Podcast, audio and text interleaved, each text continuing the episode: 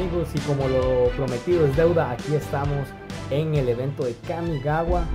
Estas son unas pequeñas entrevistas que hicimos a lo largo del pre-release que vivimos el día sábado, así que los dejo con los invitados, con las entrevistas y con mucho Magic. Muchas gracias. Magic, hoy en el lanzamiento del pre-release, eh, ¿cómo estás Rodrigo? Mae, todo bien, pero bien. Qué dicha. Rodrigo, ¿qué esperas de este pre? Mae, la verdad, los releases son una experiencia muy tuanis para comenzar a jugar. Y, y nada, que espero es vacilar bastante, disfrutar, conocer más de la expo. Eh, algo interesante que hayas encontrado en lo que te salió. Eh, vieras un par de cartillas ocupadas para ex de, de Commander, más que todo. Hay una Tamillo que estaba vacilona y otro bichillo verde para uno de los decks eh, que van a comenzar a jugar de, de bichos modificados. ¿Qué expectativas tienes de Wizards para este próximo 2022 que estamos? ¿Qué cosas esperas para este año? Ah, bueno, ya Wizard como que ya tiraron más o menos los frutos, se van a estar lanzando. Eh, el que me gusta montones, que viene es como The Legend 2. Creo que saquen varios reprints ahí que estamos ocupando y también en Double Master, que saquen también bastantes cosas que ocupen reprint y que esté igual de bueno o mejor que la última vez que lo sacaron. ¿Estás jugando actualmente Arena? No, eres que Arena juego muy poco. Si acaso me meto pues, a cambiar los códigos y a hacer deals ahí, pero diario no, no estoy jugando. realmente. Perfecto, Rodrigo. ¿Qué le recomiendas a esos chicos que están iniciando en el mundo de Magic?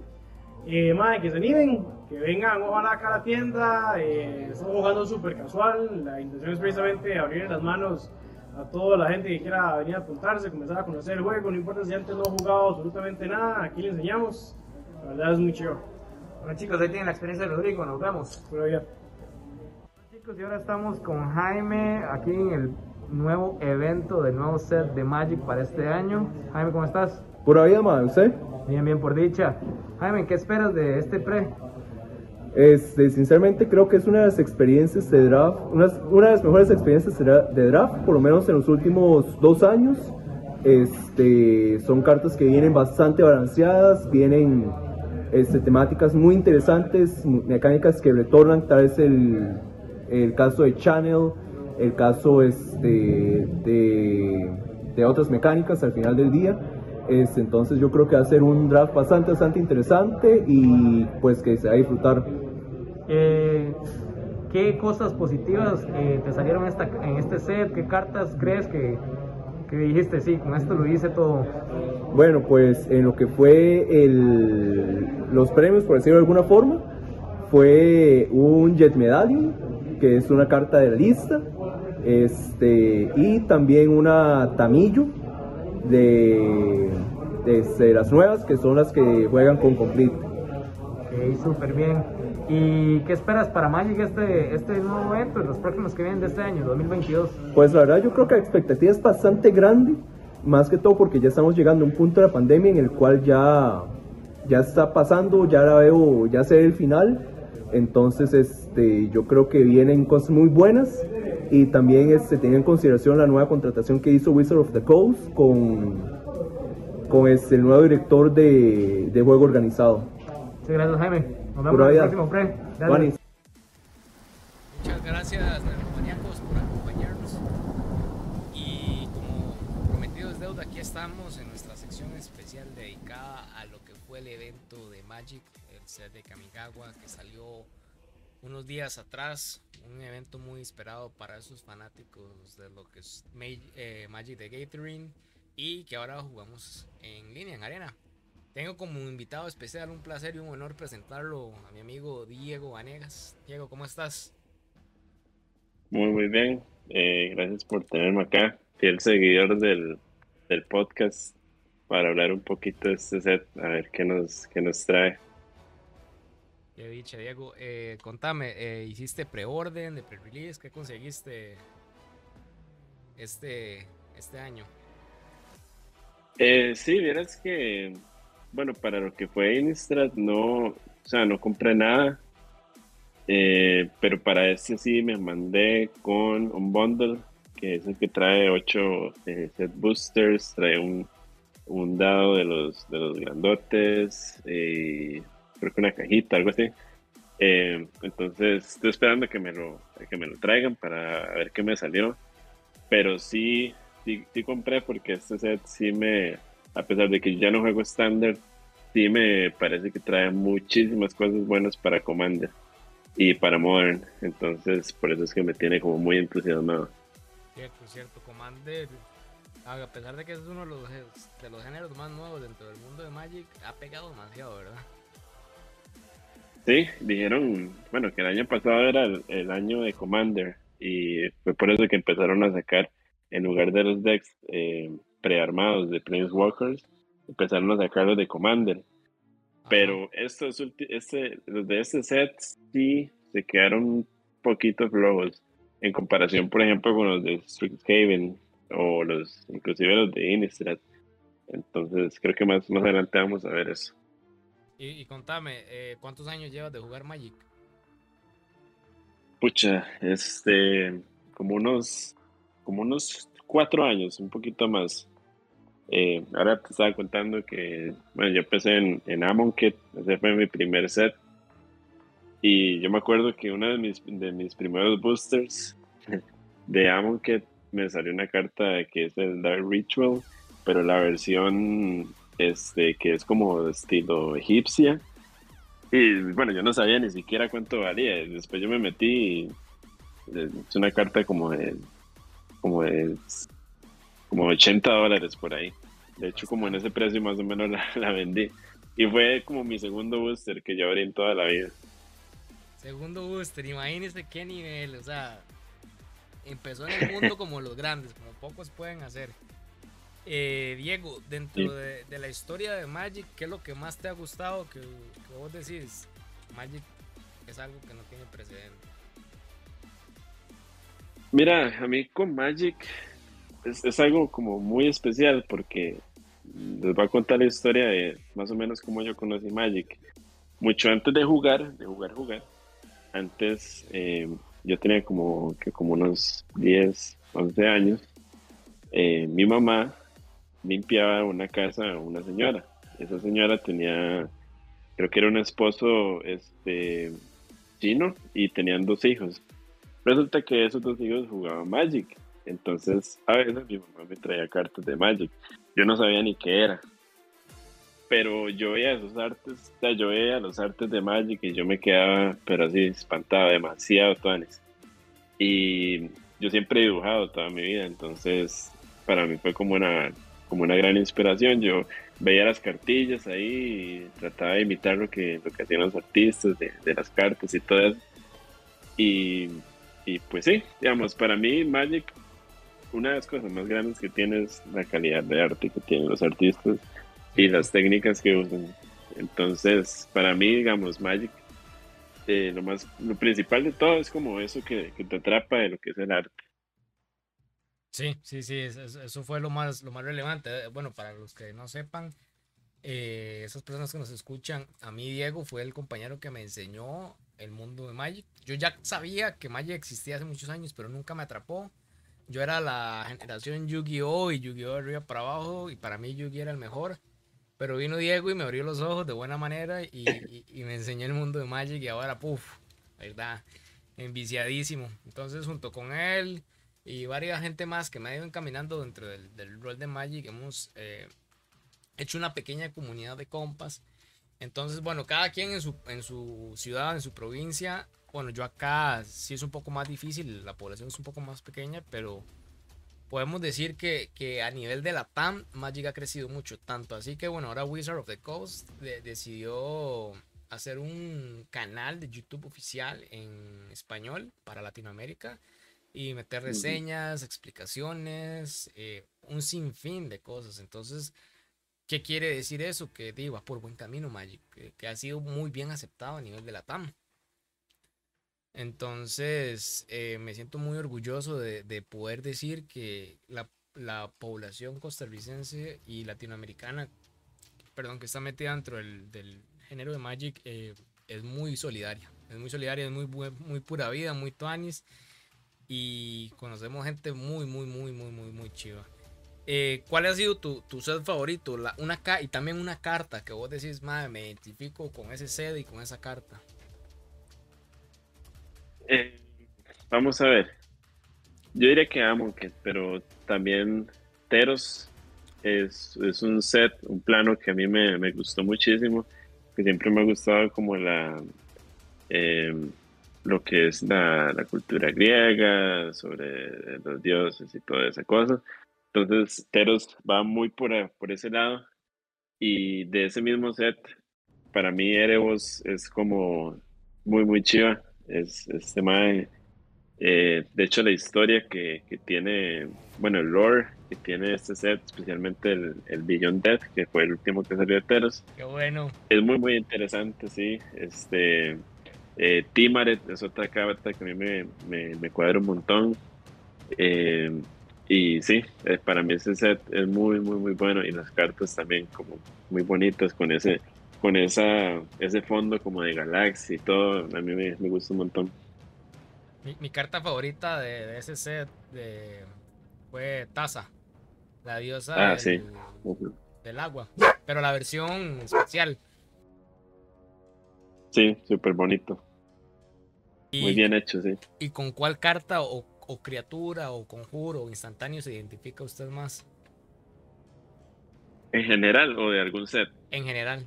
Que usted dice, esta carta me representa a mí o es mi favorita o es la que eh, cada vez que hago un set de Commander o de estándar necesito que esté. Yo diría que a pesar de todo, digamos, yo no tengo un deck específico de esa carta pero a pesar de todo, para mí, Diana, de Pace Walker, para mí es como mi, mi favorito. Eh, ya sea Diana de Amonkhet, que para mí es el arte más pichudo de, de Diana, eh, inclusive, digamos, de, de, los más recientes. A mí me gusta mucho como lo que significa, lo que son zombies, eh, es como una necromancer. Entonces, para mí Diana es como mi carta maestra, como dirían en Yugi. de donde está el corazón de las cartas. Ajá. Y eh, en experiencia, dentro de lo que usted lleva jugando Magic, eh, ¿ha asistido a algún evento o algo que, que, lo haya marcado? Que usted diga, uff, no sabía que Magic podía llegar a este nivel. Vamos a ver, eventos yo casi no, no voy porque yo me considero tal vez como muy introvertido, entonces me cuesta como un toquecillo, eh, por así decirlo, socializar con, con extraños. Eh, y más por la pandemia, ahora, bueno, casi ni, ni he ido a, a, lo que son las tiendas, pero eh, siempre que trato voy y, y, veo folders y todo eso. Pero algo que también me marcó fue una vez, y de hecho usted estaba conmigo, que llegó este, este maecillo, nos abrió un folder y tenía todas las cartas de War of the Spark, todas las del set. Y el mae llegaba y decía, esto pasó por esto y esta carta significa la batalla entre estas dos personas y o sea, nos, nos, nos contó todo el lore de War of the Spark a través de ese folder. Para mí eso fue así como un toque muy, muy chido.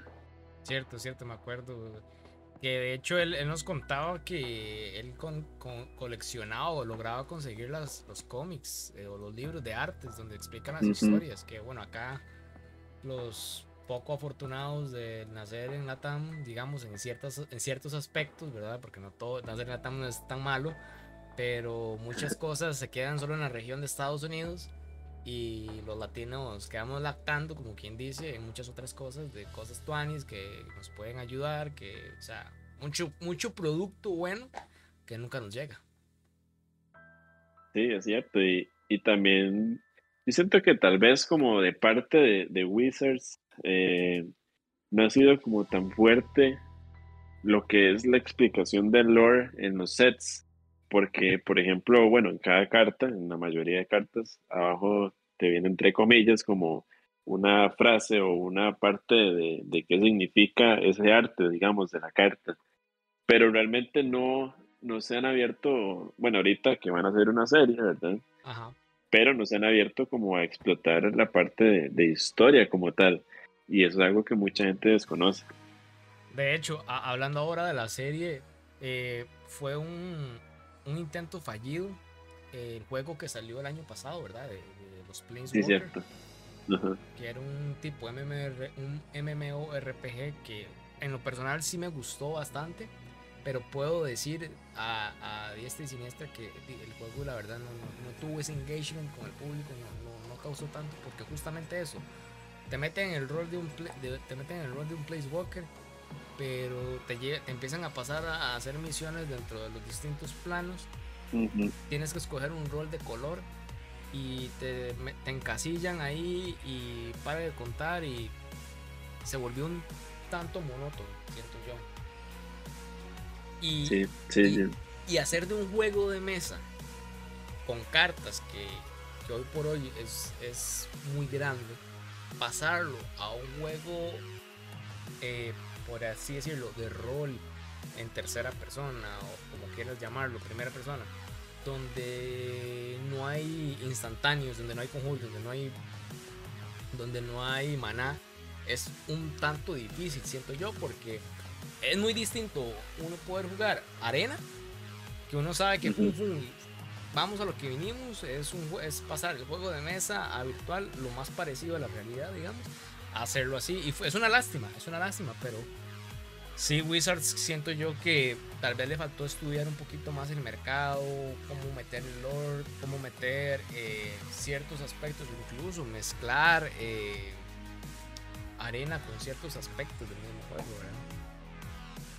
Sí, es que, bueno, con ese, en ese juego en realidad les aconsejaría que sigan haciendo lo que hacen bien, digamos, que es el juego de mesa o el, el TCG. Eh, digamos, con TCG es un poco difícil y, y, por ejemplo, con videojuegos en general, cuando un videojuego pasa a la pantalla grande, cuesta mucho que realmente sirva igual el TCG, cuando pasas del formato físico al virtual, tiene que ser muy bien logrado para que sirva.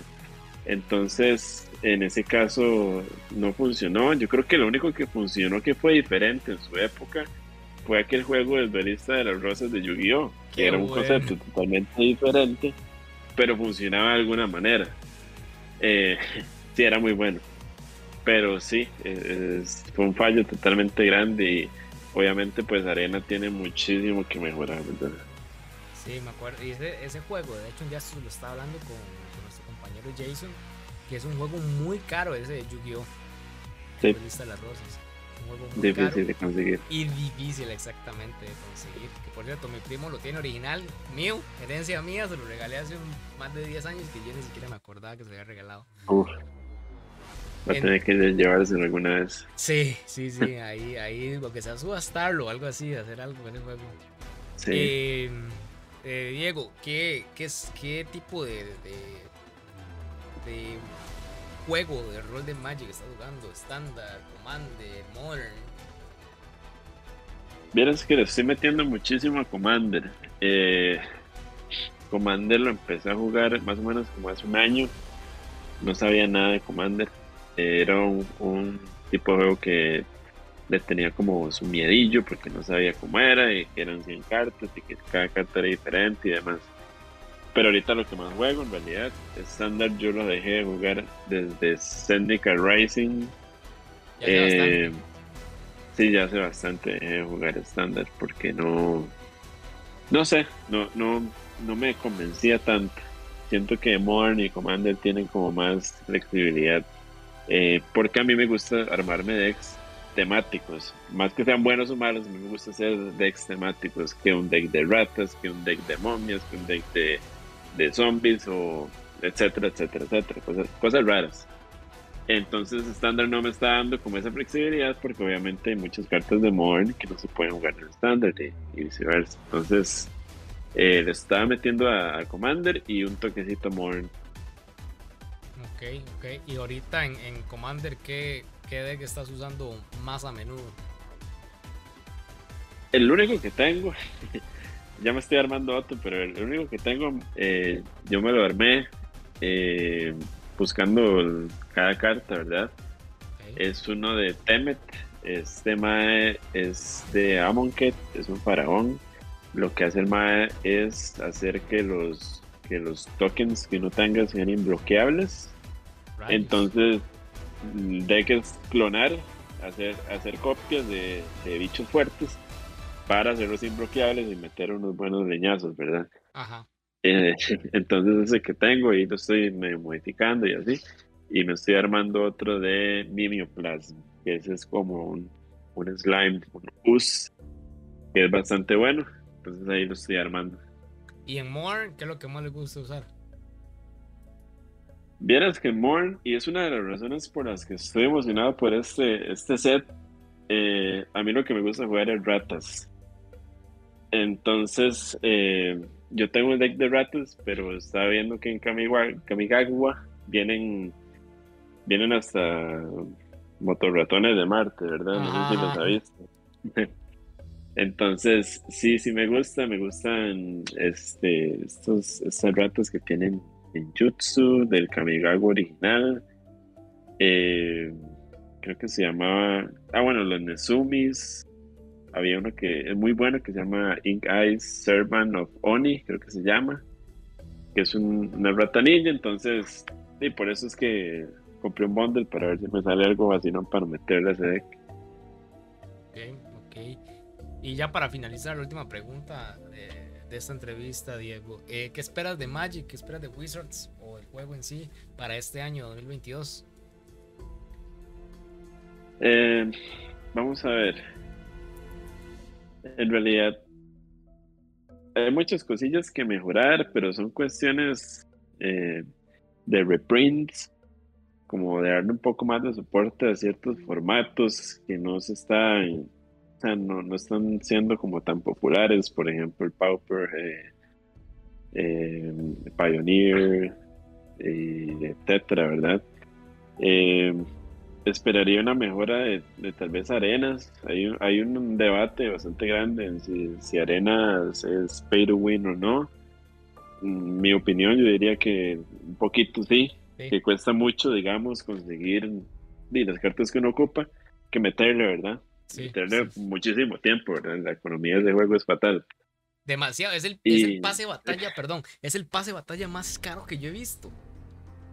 Sí. O sea, vale como como 18 rojos, una hora así. Sí, es, hay muchísimo que mejorar ahí, y más con este juego de Yugi que acaba de salir, que es gratis y, demás. Y yo siento que ahí tiene un poquito de competencia y yo esperaría que este año pues lo mejoren. Y tal vez este mejorar un poquito más los, los precons de Commander. Eh, este último de Kamigawa es bastante flojito. Eh, tal vez como meterle cartas más como más carnita a esos decks precons, más que todo como para la gente nueva que, de que, tengan su, valor, por así decirlo. Pero vamos a ver qué tal el siguiente set. No me recuerdo cómo se llamaba, pero es como un estilo art deco, como medio de color dorado negro, se ve vacilón. Y ahí vi que está Obnixilis, que es un Walker, entonces vamos a ver qué tal. Súper, súper. Muchísimas gracias, Diego, por este tiempo, por compartirnos su experiencia en el mundo de Magic. Y algún consejo que le quieras dar a estos que, que están con una duda o quieran iniciar en el mundo de, Magic the Gathering. Eh, no, es tan, no es tan difícil como se ve. Yo cuando vi Magic por primera vez, ¿qué es este desmadre? Pero no es, no es tan difícil como se ve. Es, es un juego bastante, bastante tuanis para jugarlo entre compas o con desconocidos, para coleccionar cartas, nada más. Eh, los artes son increíbles. Este set tiene, artes, pero impecables. De hecho, hay un, arte de este mae que se llama. Ay, ¿cómo era? Era. Ah, Satoru Umezawa. Que el arte alternativo lo hizo este mae que hizo los, los concept arts de, de Metal Gear y por ahí unos un arte que hizo este madre de, Berserk, así. Entonces, si a usted le gusta como el arte y todo eso también, Magic es súper amigable con eso. Súper bien, súper bien. Así que, gente, ya saben, sin miedo a Magic, hay un gran universo por descubrir, muchas experiencias bonitas y chivas. Eh, para más información pueden visitar eh, lo que es la página oficial de Magic y ir a su navegador o ya sean Epic y descargar eh, Magic Arena. Ahí pueden aprender a jugar conceptos básicos, aprender muchas cositas nuevas. Eh, muchos de los artes que, que se crean en Magic, aunque no lo crean, Eh, son grandes artistas que Wizard contrata. De hecho, al reverso, al reverso no, perdón, a la esquina, en la esquina inferior de una de las esquinas puedes encontrar el nombre del artista que creó ese arte para lo que es la carta. Están las artes alternativas, que esas por lo general siempre son nomás usas de todas. Y están las foil, las ultra raras, algo así es, ¿verdad? Que ya son las full, full set, full face. Ajá, full art. Full art. Esas son increíbles, así que sin miedo al éxito. Muchas gracias Diego por acompañarnos en este especial de el set de Kamigawa y muchas gracias Planeswalkers. Nos vemos.